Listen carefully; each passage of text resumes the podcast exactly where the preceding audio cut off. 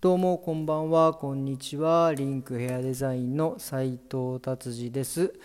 えー、お疲れ様でした。今日もよろしくお願いします、えー、今日はベルリンまたなんか嵐みたいのが来てですね。もうねすごかったですよ。突風でねうちの外に出してある看板がボコンって倒れましてね。でもこれ倒れたんでも急いでその看板を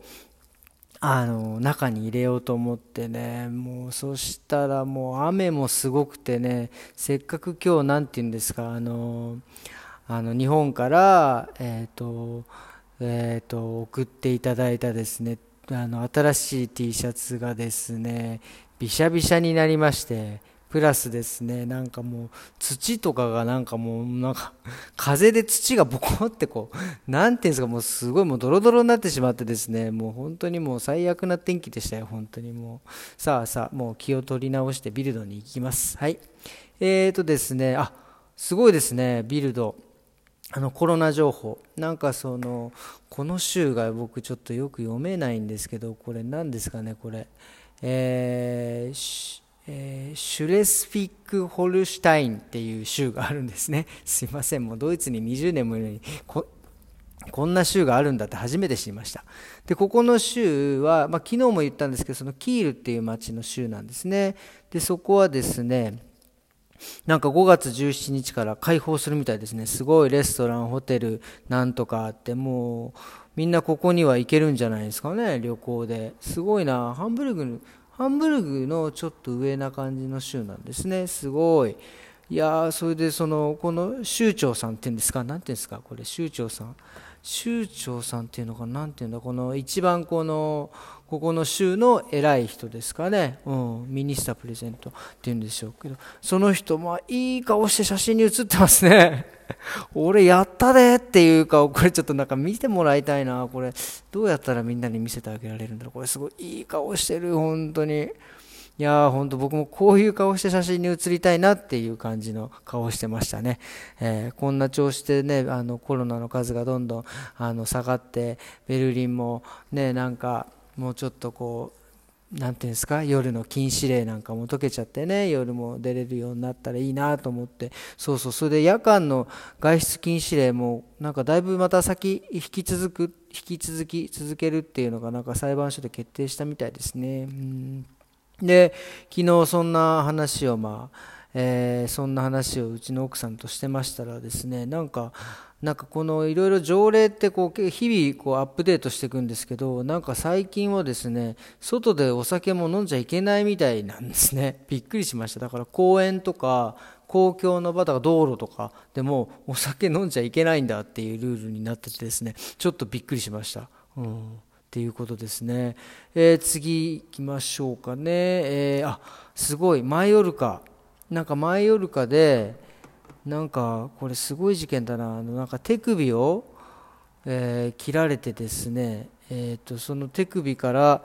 なんか、いくらこれ？1、10、100、1000万4万7500ユーロだから、まあ、500万円ぐらいのなんか時計をちぎり取られたみたいですねドイツ人が。マヨルカってあのドイツ人が大好きな、えー、スペインの島なんですけど、まあ、日本でいうとこうなんか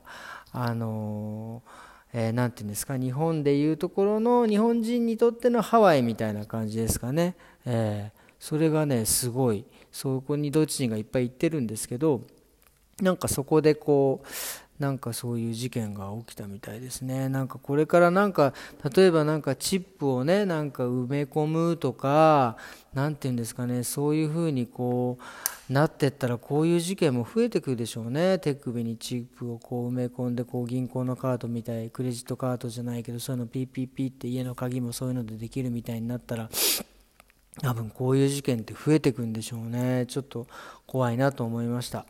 えー、次は、えー、なんか、これもちょっと面白そうなやつ来ましたね。なんか美人コンってこれどこだ？アメリカなんですかね。美人コンクールっていうんですか？美人コンテストでなんか優勝した女の子17歳の子がですね優勝した後にですねなんか不正をしていたというのがバレたみたいですね。でこれどういうふうに不正したかっていう多分これ美人コンテスト多分そのなんか、えー、パソコンでというかなんかそれでこう投票したんでしょうかねそのインターネットで。でそれでですねそこに不正お母さんがやったんだこれ不正アクセスをして、まあ、いわゆるハッキングってやつですかねしてなんかもうものすごい彼女の得票数を上げて、えー、それがバレて捕まっちゃったっていうやつですね。これやばいですね。多分この個人情報とかを多分この人も全部取ってなんか投票を変えたとかいうことでですね。多分すごいですね。多分、ま懲役とか来るんでしょうね。もし罰金懲役。懲役になったらこれ最大16年って書いてありますね。17歳で16年はかわいそうですね。うんまあねこのなんか一番綺麗でねなんかなりたかったっていうのは分かるんですけどねそれはねやっちゃいましたね。ダメですね。うん。っていうことです。美人コンテスト残念でした。さあ次はですね、まあこれでこんな感じでもビルは、ビルドはいいですかね。えーと、今日はですね、ちょっと面白かったですよね。ドイツ人の、